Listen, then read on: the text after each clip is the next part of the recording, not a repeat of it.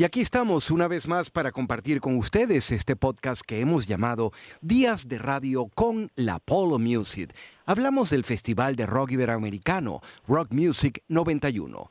Levi Aray estuvo allí. Hoy en día vive en la ciudad de Nueva York. Levi, muy buenos días, o muy buenas tardes, o muy buenas noches, dependiendo la hora en que estén escuchando este podcast. Muy buenos días, Polo. Este, sí, acá desde Estados Unidos, al igual que tú, muchos de nosotros nos hemos ido desafortunadamente del país, pero esos recuerdos de, ese año 91 en uno de los festivales más espectaculares a los que he tenido la oportunidad de, asistir, eh, siempre, siempre los guardo en, en, mi memoria. Hay un cuento tuyo, un testimonio que diste en mi cuenta de Instagram que además no solamente es divertido, sino ocurrente para el momento.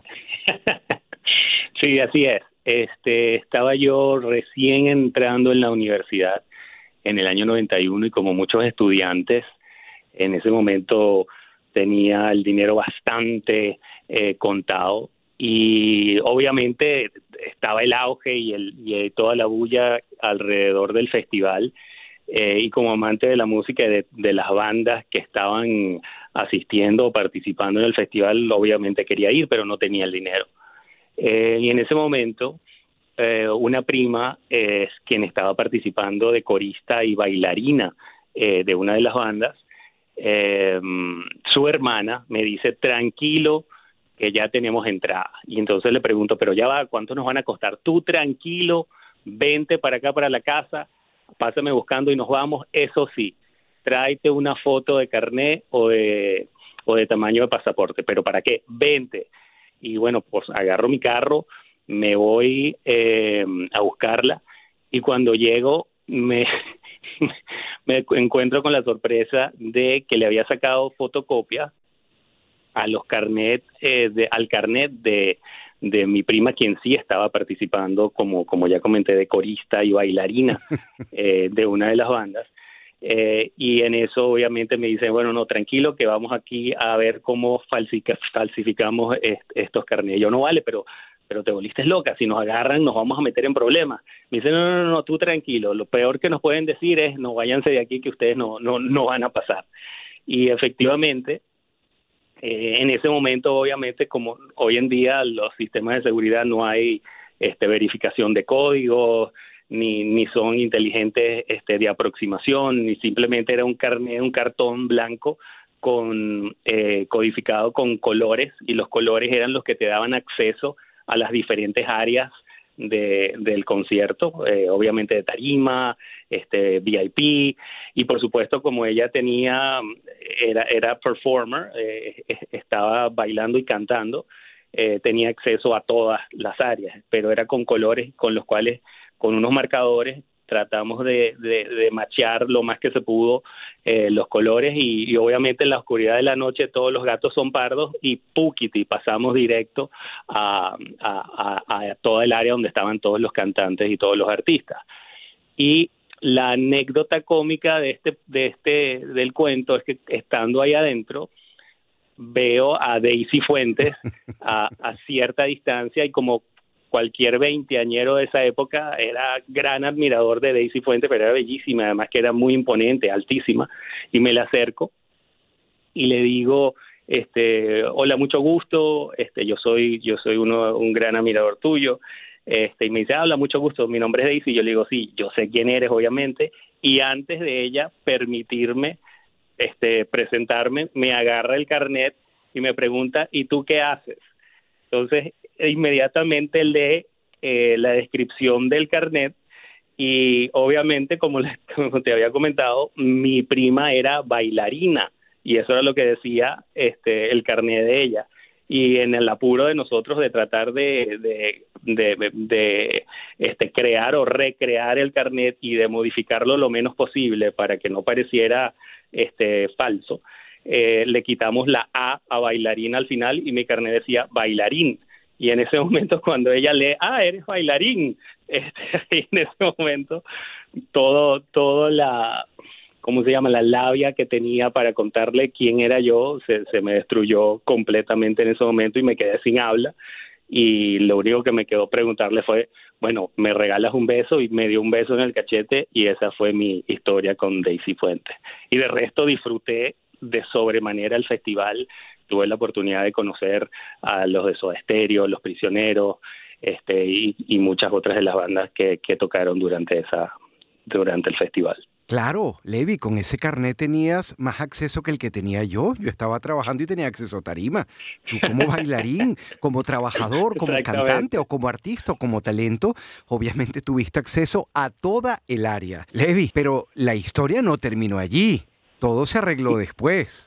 Sí, correcto, correcto. Estando en, en la zona VIP, eh, me, me, encuentro frente a frente con una amiga de infancia que era esposa de, de uno de, la, de las personas que de, de, producción y obviamente me acerco a saludarla y se me acerca y, y me captura infraganti con, con el carnet y empieza a reírse y me dice no vale tú no puedes estar así, este, ven acá, quédate tranquilo, me quita el carnet y me da un pase de invitado especial con el que obviamente pude estar más tranquilo y, disfrutar del concierto sin el estrés de que me capturaran y me votaran ah, de, de, donde estaba. Y así obviamente pude disfrutar del festival eh, por el resto del tiempo más tranquilo. Levi, un millón de gracias nuevamente por tu testimonio aquí en Días de Radio del Apollo Music. Hasta una próxima. Hasta la próxima, Apolo. Un abrazo. Desde la ciudad de Nueva York, gentilmente, comparte un testimonio, otro de esos testimonios que vamos a escuchar en este podcast, Días de Radio del Apollo Music. Levi, un millón de gracias. De nada, Polo, gracias a ti por permitirme contar la anécdota y, bueno, eh, muchísimas gracias por tu música y por mantenernos eh, vivos y en el recuerdo de lo que fue la gran música eh, en nuestro país. No, por favor, gracias a ti. Estamos escuchando testimonios en este podcast de Días de Radio del Apollo Music del Festival de Rock Iberoamericano, Rock Music 91. Y seguimos en este podcast Días de Radio con la Polo Music, dedicada a los testimonios de ustedes del Festival de Rock Iberoamericano Rock Music 91. Un festival que movió masas y tiene muchos, muchos recuerdos y hay muchos testimonios y mucho que contar. Ade Ferro es productora del Apollo Music y tiene algo que contar. Ade, ¿cuántos años tenías cuando fue ese festival? Poquitos, poquitos. Eh, no muchos, la verdad, la verdad tenía 18 años, creo. Y la pregunta es, al igual que se la ha hecho a otros que han querido dejar su testimonio, es por el esfuerzo que había que hacer para llegar además a ese super evento. Bueno, yo no pude comprar los cinco días. Yo solo pude comprar dos días. Y, la verdad, incluso digamos que me endeudé porque mm, gasté plata que no debía gastar en las entradas. De eso me acuerdo. Y me fui al concierto con un grupo de amigos. Yo vivía en Los Pinos, en La Bollera. Y me fui con un grupo de amigos. De hecho, uno de ellos, el que me había introducido en la música de Soda Stereo, este, escondida. Yo le dije a mi mamá que íbamos al centro comercial o a pasear, porque si ella sabía que había gastado esa plata en las entradas, yo creo que me mataba. Entonces me fui al, al, concierto con mis amigos y como a todo, yo sí entré. Había muchísima, muchísima, muchísima gente. Nosotros llegamos muy temprano. Obviamente no existían los teléfonos celulares ni nada. Este, no teníamos plata para comer, de broma, y se reunimos entre todos y nos comprábamos agua. Eh, mi cuento es que cuando empezó el palo de agua, eh, ojo, yo me acuerdo que había Paralamas y ese, eso sí lo quería comentar. Desde ese día me volví fan de Paralamas, pero absolutamente. Y cuando empieza la lluvia, al rato de que empezó la lluvia, yo me empiezo a sentir mal y me empieza a dar fiebre. Se empieza a ir todo el mundo, la gente emparamada, el barro, el sucio, el frío terrible y yo volando en fiebre y yo no me voy. Yo vine a ver a Soda Stereo, yo nunca he visto a Soda Stereo, yo quiero ver a Soda Stereo amanece, sigo volando en fiebre, sale Gustavo, sale Soda, aquella cosa mágica que fue ese concierto, termina el concierto, nos vamos caminando todos por la subida de los naranjos porque nosotros teníamos el carro parado, yo no sé ni dónde, había que caminar muchísimo para llegar a donde él había dejado el carro y éramos como tres en un solo carro y todos nosotros sí nos habíamos quedado en el concierto. como te digo, vivíamos en la bollera, no era tan lejos, cuando llego a mi casa esa mañana era lunes. Yo debía haber ido, yo trabajaba y estudiaba, debía haberme ido a trabajar, volando en fiebre, como te digo, llego a mi casa, meto la llave en la cerradura, espero que mi mamá no esté oyendo este programa, la llave estaba pasada por dentro y la había dejado pegada, es decir, yo no podía entrar. Toco la puerta, oigo a mi mamá decir, si usted sabe, si usted puede pasar la noche en la calle, puede pasar el día también me senté en las escaleras de la casa, del piso de, mi piso, acurrucada como pude, muriéndome de la fiebre. Mi hermana en algún momento me sacó algo para, para cambiarme de ropa, para ponerme una chaqueta y bueno, lo demás es historia. Soda es una constante. ¿Cuál es tu recuerdo de ese festival? Un recuerdo fijado. Recuerdo cuando los Paralamas cantaron, es que no recuerdo el nombre de la canción, esa que dice Inundados que están favela de amarela. Por alguna razón esa canción a mí me transmitió tanto que se me salían las lágrimas. O sea, yo estaba como tan metida en, el, en la nota del concierto pegando brincos. Esa canción a mí me marcó. Y obviamente eh, cuando Gustavo dijo sale el sol, entre la fiebre, el malestar, la emoción, eh, el, amanecer, la verdad no sé eh, qué parte de mí estaba allí, qué parte de mí estaba totalmente ida con la fiebre, pero ese momento también fue muy, muy especial. La cara de Gustavo, él estaba también como transfigurado, o sea, todos estábamos porque éramos muy poquitos los que quedábamos. Y él realmente agradeció que todos nos quedáramos ahí. Eh, bueno, y que no comí en más de 24 horas. Eso, eso también es un recuerdo que tengo latente. Ade Ferro y su testimonio en Días de Radio del Apollo Music. Estamos escuchando testimonios en este podcast de Días de Radio del Apollo Music, del Festival de Rock Iberoamericano, Rock Music 91. Joana Itriago es otra de esas voces que estuvo allí y que les va a contar cómo vivió el Festival de Rock Iberoamericano. Joana, un millón de gracias. Hola, Pablo. No, totalmente complacida de compartir un poco la experiencia que fue para mí el Festival de Rock Iberoamericano. En esa época yo tenía 17 años, todo para poder comprar el superboleto. sí, bueno, yo tenía 17 años, estaba en quinto año de bachillerato y toda la mesada que me daban iba reuniendo el Super costaba en esa época mil, mil bolívares. No, no, no recuerdo cuál era la, la, moneda que teníamos en ese, en ese instante, bolívares, bolívares fuertes, X. Pero sé que eran mil bolívares. Si la comprabas antes, te costaba 800. Bueno, yo reuní, una tía me, me dio 500 bolívares y ya yo tenía reunido los 300. Pude comprar mi boleto en 800. Y bueno, fue maravilloso. Eh, creo que lo compré en Don Disco de Chacaíto, si mal no recuerdo. Total que bueno, fui a mis cinco días. En mi casa fue un, un todo un tema porque siempre llegaba muy tarde, muy tarde. Ya el último concierto, ya casi que mi mamá y mi papá, esta es la última vez que vas a uno de tus benditos conciertos. Bueno, yo me fui, no me importa, me voy. Y ese día, bueno, pasaron tantas cosas el concierto no comenzaba, eran las 5 de la mañana, cuatro y media, y yo dije, no, yo me voy porque en mi casa ya me deben de estar esperando para lincharme, de seguro. Cuando voy saliendo, me salí del concierto, estaba un grupo de amigos y me dicen, ¿para dónde vas tú? Y yo no, yo me voy porque en mi casa me están esperando para matarme, mira la hora que es.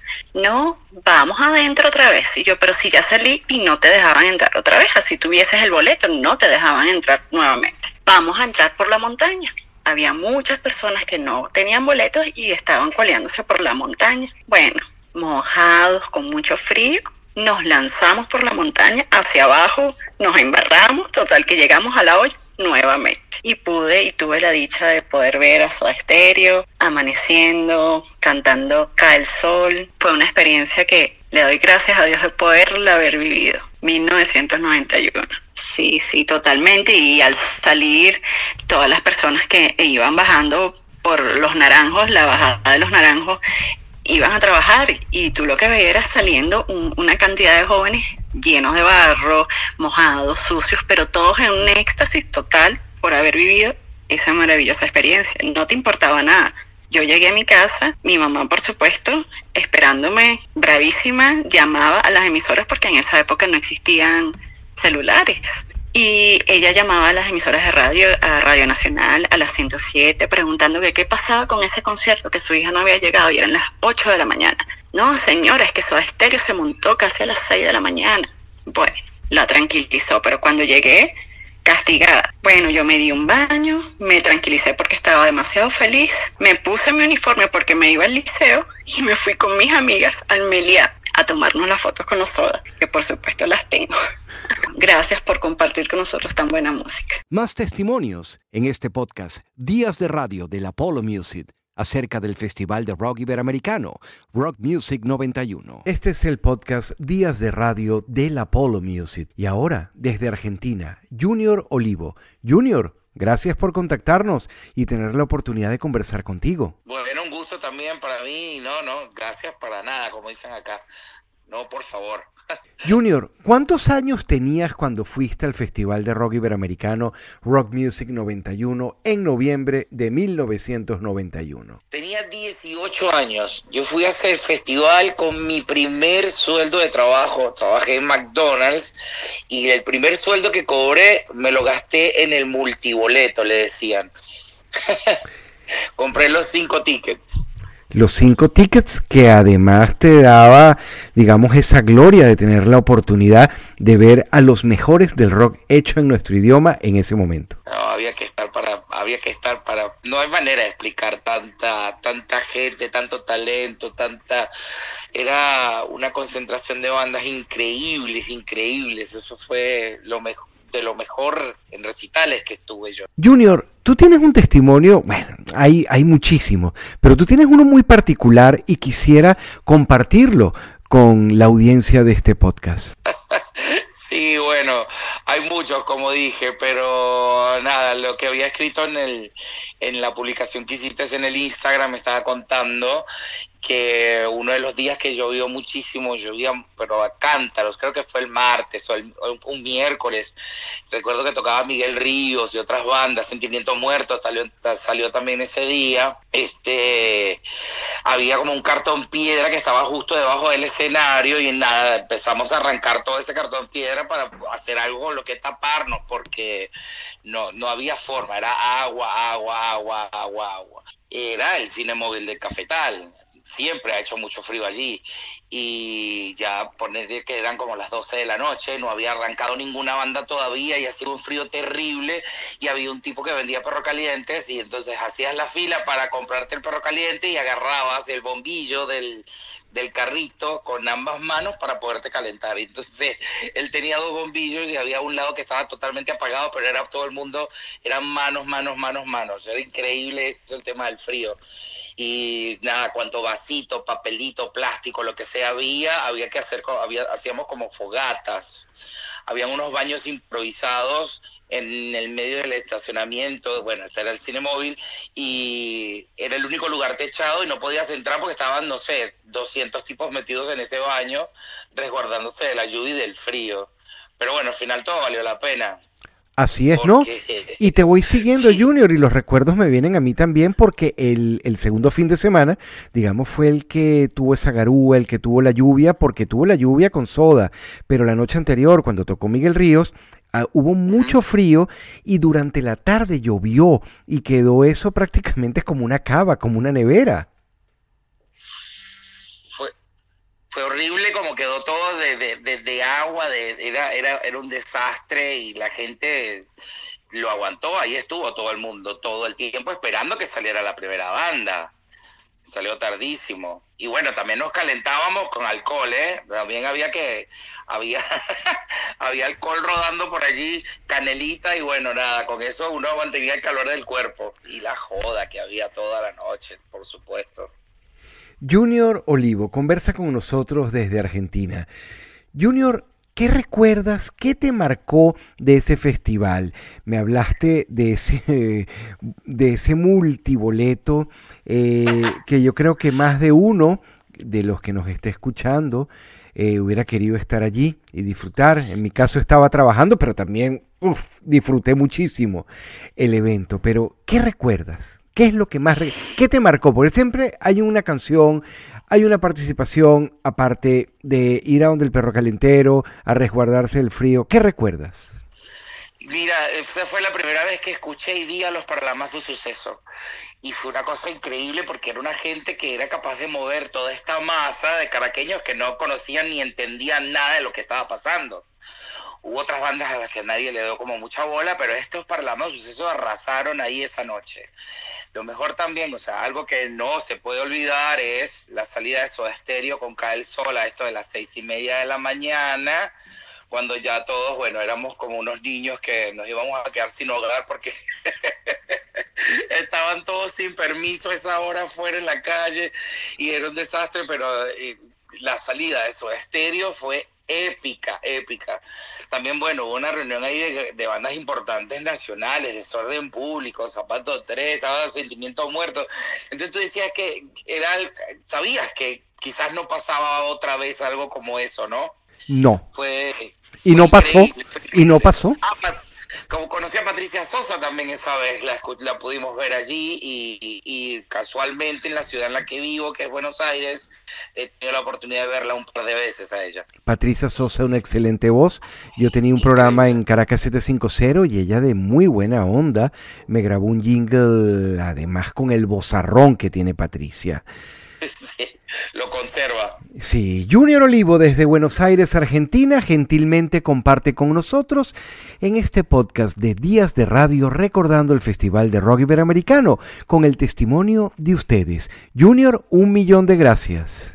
Muchísimas gracias a ti, Polo. Gracias, gracias. Abrazo. Estamos escuchando testimonios en este podcast de Días de Radio del Apollo Music, del Festival de Rock Iberoamericano, Rock Music 91. Andrés Sierra tiene uno de esos testimonios. Andrés, un placer y gracias por tu tiempo.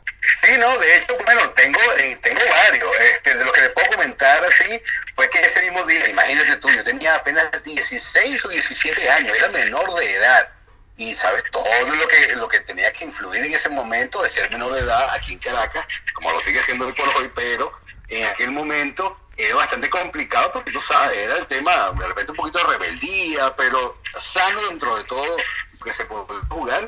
Y ese, ese día en el Festival de Rock Iberoamericano, este, recuerdo que estaba en el CCT con un compañero, con un amigo, y entonces ese día cayó un diluvio de mucha agua, un palo de agua, y de ahí nos fuimos caminando aventurarnos, a decir, porque era el yo fui el último día, de hecho. Este, fui el último día, ese, ese domingo, creo que era 10, 10 de, de, noviembre, creo yo, eh, si para recuerdo. Y en ese entonces, este, el amigo y yo, oye, vale, vamos a, acercarnos por no dejar, porque como nunca pudimos conseguir las entradas, ni el, ni el dinero, bueno, vamos a aventurarnos por lo menos para escuchar, que era lo que uno normalmente hacía en este tipo de eventos, cerca y viéndolo a lo lejos. Nos aventuramos, nos fuimos caminando del CCT, este, como le decían antiguamente, el CS, y entonces nos fuimos caminando por todo Chubao hasta llegar al Cinemóvil Capital 1 en la subida a los lagos. Después de ese momento, bueno, por supuesto la gente en la montaña que había era increíble porque no había mucha gente en la entrada, gente que no tenía tampoco entrada y que estábamos en la misma situación. Llegamos y me acuerdo que estaban sonando los lobos en ese momento. Los lobos estaban tocando y en ese momento nos encontramos, nos topamos con, con, tres, con tres personas que no conocíamos, que conocíamos ese mismo día, y lo que hicimos fue sencillito. Yo, vale, vamos a intentar subir a la montaña a ver si lo podemos ver mejor. Por supuesto se veía muy pequeñito, pero este, en la montaña del frente, que incluso está habitada ahorita por un tema de la alcaldía de Baruta, algo así, eso era puro monte, eso no había forma de que eso estuviera ni siquiera habitado en ningún momento, eso fue todo el mundo a, diestra y siniestra, como se pudo montar, se pudo montar, pero con la misma que subían, pues bajábamos, porque como estaba recién, lloviendo, este, todo estaba pantanoso y bueno, de ahí fue el pantanero completo y todo el mundo para abajo, igual hacia la avenida, a lo que sería la subida de los naranjos. Claro, absolutamente, y desde ese punto en la montaña se veía perfecto, todo se veía mucho más pequeño, pero el sonido en la montaña y la acústica del espacio tan abierto, más que era perfecto porque era la primera vez en Caracas se llevaba un espectáculo de esta magnitud, imagínate, estamos hablando de bandas como de, Brasil, Chile, Argentina, de la misma Venezuela, Colombia, España. Entonces, eso fue el, el, el plus que le dio ese espectáculo a toda la ciudadanía, no solamente de, de Caracas, sino también del interior, porque gente también vino de afuera. Mira, lo que yo más recuerdo, este, aparte después de, bueno, irnos por el barranco e, y llegar hasta donde estaba la cerca de la Policía Metropolitana, que fue donde pudimos entrar, fue el espectáculo de eh, el último, que fueron ya la ya golpe de 5 de la mañana para amanecer, porque además que era mi primera vez que yo veía Soda en vivo y el espectáculo que era una cuestión, el sonido además del Stereo que era característico porque como lo decíamos acá, tanto gente que lo escuchaba en el disco como lo escuchaba en vivo decía, es que no hay mucha diferencia y más para aquel momento los equipos que se tenían de audio. Es una cosa impresionante el espectáculo de Soda Stereo. Es más, me acuerdo que Gustavo Cerati, no lo voy a olvidar, cuando cae el tema del Cae el Sol, del disco de Canción de Animal, este, una de las cosas que dijo amaneciendo, ustedes son unos héroes.